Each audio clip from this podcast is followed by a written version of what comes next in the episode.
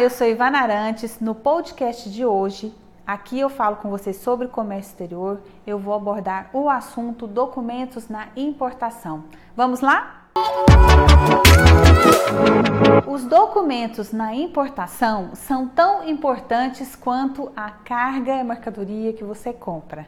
Sabe por quê? Porque quando você compra algum produto na importação, você também está comprando serviços. Exatamente isso. O seu fornecedor do produto que você escolheu para importar te vende o produto, te entrega o produto e também te vende e entrega o serviço. O documento na importação é, vai é, contar o que existe ali naquela mercadoria, como é que ela foi embalada, qual é o preço. A aduana brasileira, que é formada pela Receita Federal e outros órgãos intervenientes no comércio exterior, vão usar estes documentos para conhecer qual é a mercadoria e as tratativas que foram utilizadas na sua negociação. Além disso, ela vai utilizar estes documentos para liberar as mercadorias sem necessariamente ter que conhecê-las fisicamente. Exatamente isso. Os documentos de embarque são fundamentais de serem emitidos corretamente, atendendo a nossa legislação aqui no Brasil. Por isso é um enfoque importantíssimo que eu vou dar aqui para você, para você entender no detalhe qual é a função de cada documento e como ele deve ser preenchido. Eu vou começar pela fatura pro forma. A fatura pro forma é equivalente a um orçamento. Quando o nosso cliente de importação aqui no Brasil quer comprar um produto lá fora, ele solicita para o seu fornecedor, depois de ele identificado, uma fatura pro forma. A fatura pro forma deve conter a quantidade do produto, qual é esse produto, o preço unitário, o preço total, as condições comerciais que foram é, negociadas. Na verdade, o exportador lá fora, que é o fornecedor, vai emitir uma fatura pro forma com as condições dele. Na, daquele produto que o nosso cliente aqui no Brasil, que é o comprador brasileiro, solicitou. Então, por exemplo, se o nosso cliente aqui quer importar uma máquina, ele vai informar qual é a máquina que ele quer e a configuração da máquina. O fornecedor lá fora, no estrangeiro, vai dizer se tem ou se não tem a máquina similar ou exatamente àquela que ele solicitou.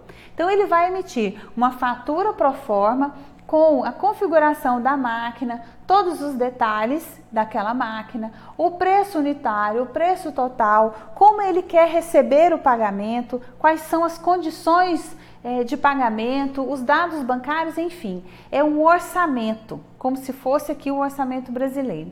Ele vai emitir essa fatura pro forma detalhadamente e vai assinar. E vai mandar aqui para o nosso cliente no Brasil, porque nós somos gestores de comércio exterior e vamos ajudá-lo na decisão de compra. Quando a fatura pro forma chegar, geralmente vem pelo e-mail, nós vamos analisar cada campo dela.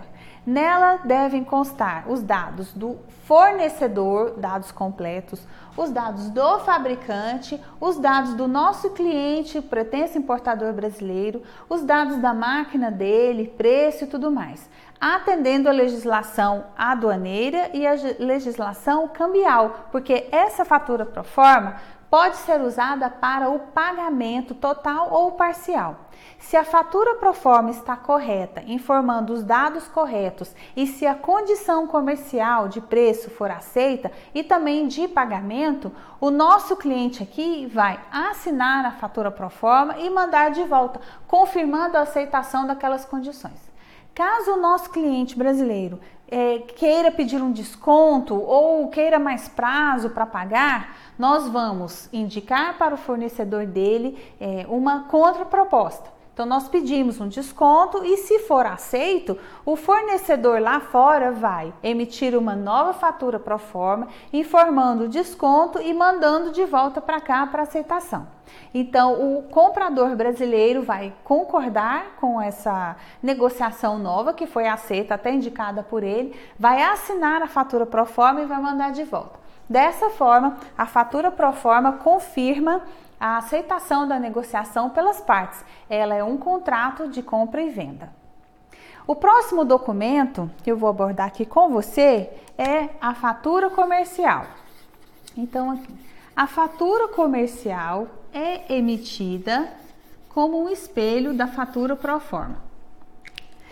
Quando a máquina, que é o produto é, de exemplo que eu estou utilizando aqui com você, ficar pronta para embarque, a fatura comercial vai ser emitida. Ela vai ratificar o que foi confirmado, contratado aqui na fatura pro forma, com alguns ajustes que forem necessários.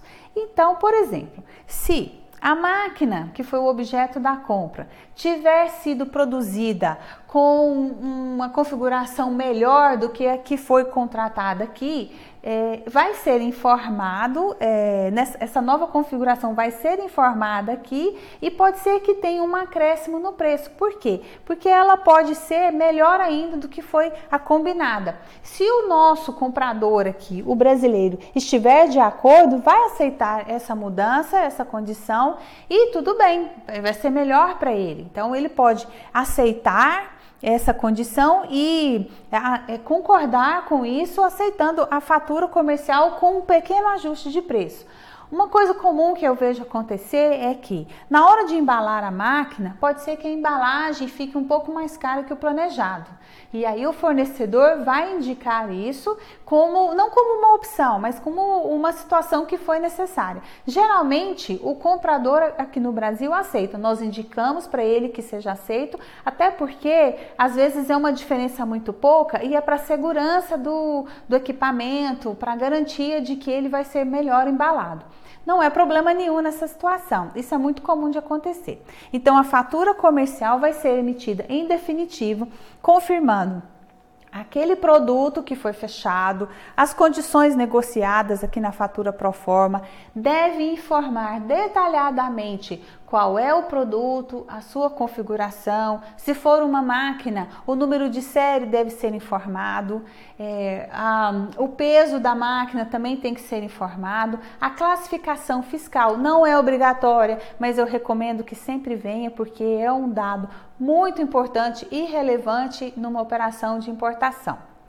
Após a fatura comercial ter sido emitida, nós solicitamos para que o fornecedor lá fora providencie o documento chamado Packing List.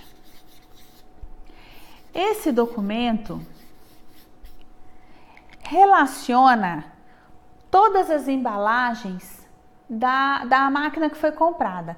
A máquina pode vir desmontada ou simplesmente montada, como está. Isso vai depender de cada equipamento, de cada produto que for é, comprado. Então, se uma máquina tiver sido desmontada, né, para que o transporte e o manuseio seja mais fácil, ela pode vir em partes, partes de máquina. Então, uma máquina desmontada em três volumes, por exemplo. O packing list vai relacionar que existem três volumes naquele lote a ser é, importado, que para o Brasil a ser embarcado, e cada dimensão e cada peso deve ser informado em detalhe no packing list, para que nós saibamos como é que essa mercadoria vem acondicionada até chegar no Brasil.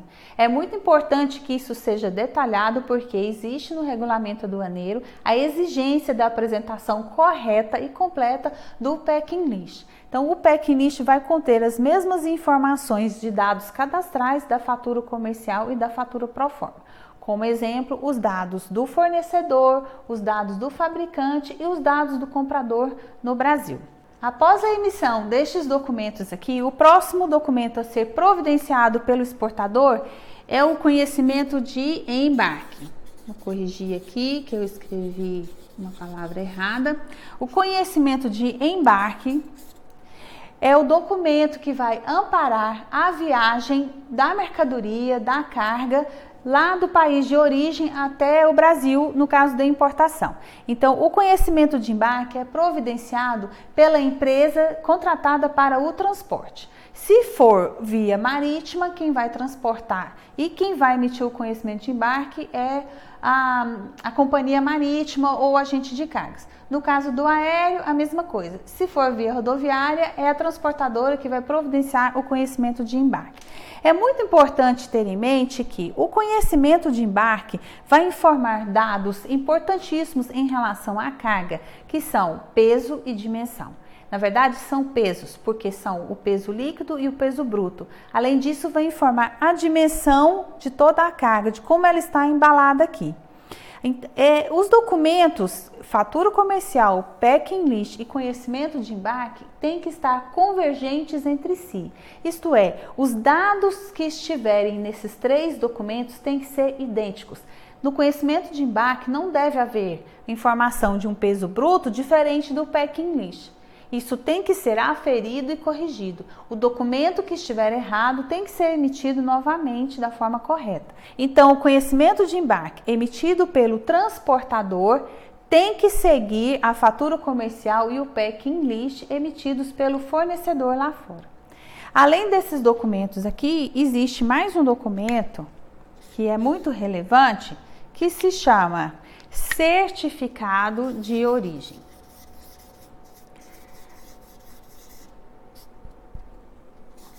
O certificado de origem é emitido por uma entidade no país que está vendendo para o Brasil é, e ele garante, se for um país que tem acordo comercial com o Brasil, uma redução a zero do imposto de importação. Quando o Brasil importa produtos que foram fabricados nos países do Mercosul, como Uruguai, Paraguai e Argentina, e países que têm acordo com o Mercosul, como Chile, ele vai isentar o imposto de importação. Vai ser zero. Então, quando o Brasil compra produtos da Argentina, seja o produto final, seja o produto é, matéria-prima, para produzir outros produtos aqui e o certificado de origem é apresentado durante o despacho aduaneiro, nós podemos zerar o imposto de importação lá no Ciscomex e não pagar nada. Comprovadamente, o certificado de origem é utilizado com este fim. Ele é um documento muito importante para ajudar a reduzir o custo tributário na importação. Da mesma forma, os dados no certificado de origem também têm que estar corretos e idênticos aos outros documentos aqui emitidos.